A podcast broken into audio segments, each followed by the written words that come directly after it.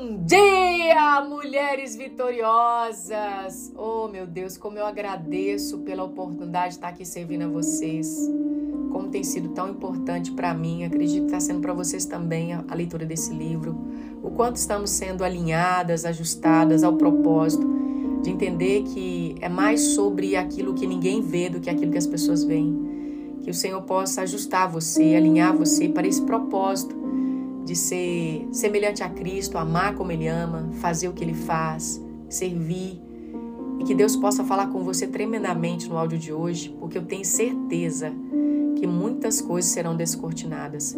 Então vamos lá? Quem fala com você é a pastora Marcele Martins. Com muita alegria, estamos no áudio 38, já no finalzinho da leitura do livro, Enraizado, os lugares escondidos onde Deus desenvolve você, do autor Ben Lipscher pastor e fundador do Jesus Culture. Cristianismo funciona em comunidade. Aqui está uma frase que ouvi muitos anos atrás e existe alguma verdade nela, mas essa verdade foi agregada para suportar uma visão individualista em nosso relacionamento com Deus.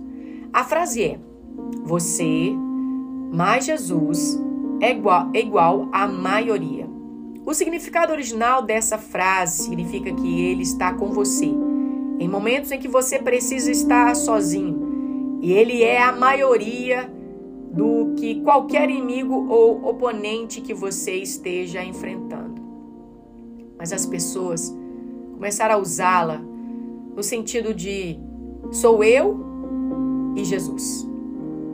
Enquanto é totalmente verdade que o sacrifício de Jesus foi completo e abriu caminho para que você experimentasse a eternidade em Sua presença, não é apenas você e Jesus. Não foi assim que Deus estabeleceu Jesus, nunca disse: somos somente eu e você. Você não precisa de mais ninguém em sua vida. Ele é aquele que você precisa ser salvo. Mas quando se conecta com Jesus, ele o aponta em direção às pessoas e diz: Bem-vindo à família de Deus. A frase certa seria: Você mais a família imensa que Deus o colocou, mais Jesus é igual à maioria. Você não foi criado para passar a vida sozinho. Foi criado para viver em comunidade. Jesus esvaziou-se repetidamente que nossa interação com as pessoas é importante para nosso relacionamento com Ele. Ele disse: Você não pode dizer que me ama, mas odeia o seu irmão. Sua interação com aquela pessoa ali está amarrada com sua interação comigo. Você quer me amar? Então ame as pessoas. Independência, isolamento podem ser normais em nossa cultura, mas são contraculturais no cristianismo. O cristianismo significa não funciona em isolamento e independência. Funciona apenas no contexto da comunidade. O apóstolo Paulo ilustra esse princípio de forma brilhante em comparar a comunidade do crente com corpo humano. O modelo pelo qual Deus formou o corpo humano é o modelo que nos ajuda a entender nossa vida comunitária na igreja. Cada parte depende da outra. As partes que mencionamos e as partes que não mencionamos as partes que vemos e as que não vemos. Se uma parte se fere, todas as outras partes estão envolvidas. Se uma parte vai bem, todas as outras desfrutam em bem-estar. Vocês são o corpo de Cristo. É que vocês são. Jamais se esqueça disso. Só depois que vocês reconhecem que participam desse, corpo, é que a parte de vocês adquire algum significado. 1 Coríntios capítulo 12, 25 a 27, a Bíblia Mensagem. Nós nunca entraremos em, na plenitude do que somos em Cristo, explica Paulo, até que abracemos a realidade que somos membros uns dos outros. Romanos 12, 5. Porque Cristo nos fez com Ele. Em sua carta aos Efésios, Paulo explicitamente diz que nosso crescimento como cristão acontece apenas no contexto da comunidade. E Jesus designou alguns para apóstolos, outros para profetas, outros para evangelistas, outros para pastores e mestres, com o fim de preparar os santos para a obra do ministério, para que o corpo de Cristo esteja edificado, até que todos alcancemos a unidade da fé e do conhecimento do Filho de Deus e cheguemos à maturidade, atingindo a medida da plenitude de Cristo. O propósito é que não sejamos mais como crianças, levados de um lado para o outro pelas ondas, nem jogados para cá e para lá por todo o vento de doutrina e pela astúcia, esperteza de homens que induzem ao erro. Antes, seguindo a verdade em amor, cresçamos em tudo naquele que é o cabeça, Cristo. Dele todo o corpo ajustado e unido pelo auxílio de todas as juntas. Crescem e edificam-se a si mesmo em amor, na medida em que cada parte realiza a sua função. Efésios 4, 11 a 16. O que é o auxílio de todas as juntas? É a graça. Nosso capítulo anterior vimos que a graça vem para a nossa vida quando abraçamos humildemente e o serviço, a humildade e o serviço. Mas se olharmos no contexto mais amplo da exortação de Pedro, para que sejamos humildes a fim de receber a graça de Deus, você verá que ele não estava falando apenas de humildade express, expressar em serviço, mas em uma submissão relacional. Sejamos todos humildes um para com os outros, porque Deus se opõe aos orgulhosos, mas concede graça aos humildes. 1 Pedro 5,5. Se quisermos nos posicionar de modo que a receber a graça de Deus e deixar que Ele nos exalte no tempo certo, devemos não apenas servir aos, um, aos outros, mas submetermos-nos aos outros. A graça flui em nossas vidas quando nos submetemos uns aos outros em relacionamentos. Muitas pessoas, incluem líderes, então, tentando viver a liderança sem a graça sobre suas vidas, pois não se submetem aos outros. É, na verdade, uma expressão de orgulho recusar-se a submeter à vida de outro e agir como se não precisasse de ninguém. É o tipo de orgulho está desenfreado na cultura norte-americana. Celebramos aqueles que se tornam milionários sem o auxílio dos outros, pois amamos a ideia de que podemos conquistar sucesso sem ajudar a ajuda de ninguém. Quando alguém diz: "Ganhei esse dinheiro sozinho, sem ajuda de ninguém", nós aplaudimos porque queremos que seja a verdade. Em nossa cultura, precisamos de alguém e é frequentemente visto como um sinal de fraqueza, e a independência como o verdadeiro sinal de força. Esse orgulho não está desenfreado apenas em nossa cultura, mas infiltrou-se na igreja. Por exemplo, as pessoas têm vergonha de me dizer que procuram aconselhamentos, pois não querem admitir que precisam de outras pessoas para ajudá-las. Se quisermos nos posicionar de modo a receber a graça que Deus de Deus e deixar que ele nos exalte no tempo certo, devemos não apenas servir aos outros, mas submetermos aos outros. Elas, elas sussurram para mim como se fosse um segredo. Olha, eu estou sendo aconselhado, como se esperassem que eu respondesse: Uau, não acredito, não sabia que você estava tão mal, não sabia que estava tão bagunçado que teve que pedir ajuda a alguém. Temos que aceitar que precisamos um dos outros, porque Deus nos criou dessa forma. Sempre que tentamos funcionar fora do que Deus desenhou, envolvemos-nos em problemas. Aceite o fato de que você precisa de pessoas. Crescendo próximo de dois lagos, meus amigos e eu aprendemos a navegar, a navegar barcos com ainda éramos adolescentes. A primeira coisa que ensinaram quando se está aprendendo a navegar e nunca ligar o barco fora da água. Um barco só deve ser ligado não toca, nem na estrada, mas na água.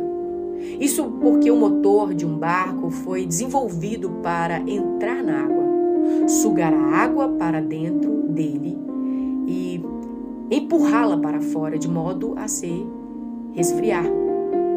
Se você liga um barco fora da água, o motor irá rapidamente superaquecer. Que ótima ilustração temos para a nossa vida. Cristianismo foi desenvolvido para entrar na comunidade, pois em uma comunidade que encontramos a graça de Deus para fazer o que ele nos chamou a fazer e tornar-nos com ele, nos chamou para ser. Eu confesso que inúmeras pessoas me dizem: Eu não sei o que acontece. Minha vida está liquidada. Quando verifico mais no fundo, descubro que estão tentando viver independentemente, isoladamente. Então eu digo: Você não está vivendo inserido no contexto onde posso possa receber a graça que precisa para a sua vida. Você precisa se inserir na comunidade. O isolamento mata. Quando eu era pastor de jovens, com meus vinte e poucos anos, eu não sabia o que estava fazendo, então acabava ficando sentado em meu escritório sem nada a fazer. Era muito entediante, então adquiri um aquário para tornar meus dias um pouquinho mais interessante. Comprei um aquário de 200 litros de um amigo e depois dois peixes grandes do tipo ácara, severo, de uma loja de animais. Não precisava muito para que eu percebesse que esse peixe não me ajudaria com o meu problema de tédio. Ele era um peixe mais entediante que eu tinha visto. Então voltei à loja e perguntei se havia peixes mais empolgantes que pudesse comprar, talvez alguns que fossem um cardume. Mostraram-me um aquário cheio de peixinhos pequenininhos, coloridos, dando volta, nadando em cardume. Perfeito, eu disse. Mas eu tenho dois peixes maiores. Será que eles vão vai ter algum problema?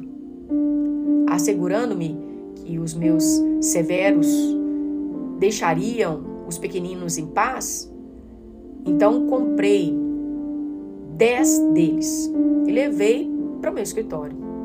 Como eu esperava, foi muito mais facilmente, fascinante é, assistir os dez peixinhos coloridos nadando em cardume. Com o passar dos dias, parece que os dois severos estavam coexistindo bem com os novos companheiros do aquário. Então notei um dia que um dos peixinhos não estava nadando com o cardume. Observei com algum interesse enquanto ele explorava sozinho o aquário, mas não dei muita atenção. Quando voltei ao meu escritório na manhã seguinte, não pude acreditar. Contei várias vezes para ter certeza, mas eu tinha dois peixes grandes e nove pequenos. No dia seguinte, notei que mais um estava andando sozinho. E no outro dia, tinha dois peixes grandes e oito pequenos. Um ou dois dias depois, mais um peixinho começou a nadar longe do cardume. E na manhã seguinte, claro, eu tinha dois peixes grandes e sete pequenos. Alguns dias depois, seis. O padrão continuava. Um peixinho, por vez, começava a nadar sozinho e desaparecia.